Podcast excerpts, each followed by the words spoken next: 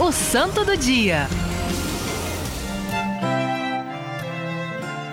E no Santo do Dia de hoje, nós encontramos ah, uma mulher, gente, que sofreu tanto, mas não deixou o sofrimento acabar com a sua vida, fez dele um caminho de santificação.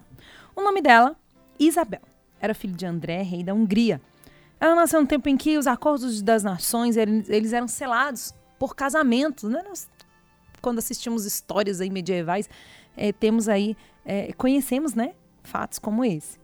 É, Isabel, ela foi prometida a Luís IV, né, que era o duque de Turígia, e ela foi prometida em casamento, gente, antes mesmo de nascer.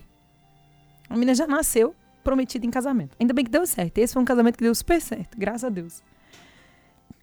Ela foi morar na corte com o esposo dela né? E começou, começou a sofrer, sabe com o quê? Com a sogra dela. Aí eu fiquei pensando hoje, falando para Jesus, que eu gostaria de é, pedir por todas as pessoas que sofrem com sua sogra. Porque é um movimento desafiante, né? Às vezes acontece aquele movimento maravilhoso de você entrar na vida da pessoa, a pessoa entrar na sua vida e vocês ganham, ambos ganham pais e mães. Né? Porque ah, eu, não foi um filho que eu perdi, eu ganhei um filho. Mas nem sempre é assim. Existem pessoas que sofrem muito. Por quê? Às vezes, a mãe ou o pai tem o filho como posse. Daí, quando entra uma outra pessoa no relacionamento, eles acham que estão sendo roubados. Isso é consciente? Ah, Flávia, não, imagina, eu fiz meu filho para ele casar. Mas inconscientemente, todas as outras atitudes, elas circulam neste ambiente onde você percebe que existe uma briga, né? Parece que é uma competição ali pela pessoa. E tem gente que agora tá dizendo assim, ah, Flavinha, eu passo exatamente por isso. Eu só quero estar com meu marido e a minha sogra não larga do meu marido. Até mesmo moro na mesma casa. Ou eu quero só estar com a minha. Geralmente, a maioria das vezes, infelizmente, é com a sogra. Né? O sogro, uma grande maioria das vezes, o movimento é mais fácil. Mas o que fazer? Olha como Isabel fez. Isabel, ela deixou Deus salvá-la. E ela sofria perseguições. Por quê? sogra dela tinha inveja porque o filho, filho dele, o Henrique, amava a menina. Olha que tristeza. E ela era novinha, gente. E aí ela começou a caluniar, mentir, a falar que ela era uma esbanjadora, aquele monte de coisa que não é verdade, né?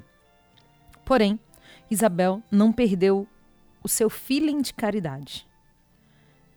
Uma menina uma mulher de oração, generosa, no meio de todos os sofrimentos. O que, que ela fazia? Ela corria e pedia socorro a Deus.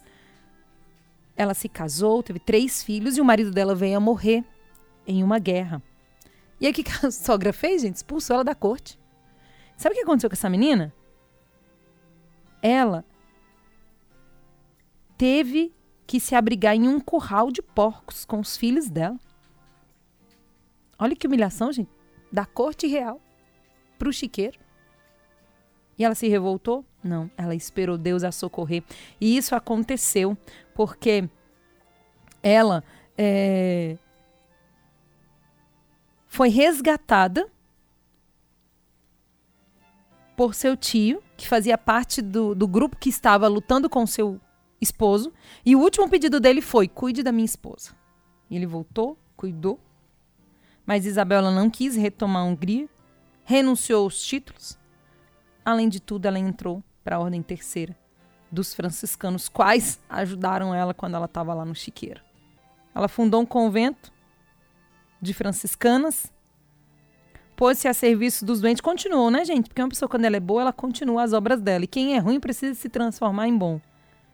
E pôs-se a servir os doentes, enfermos, até morrer, com apenas 24 anos no hospital construída, construído com seus bens. Uau!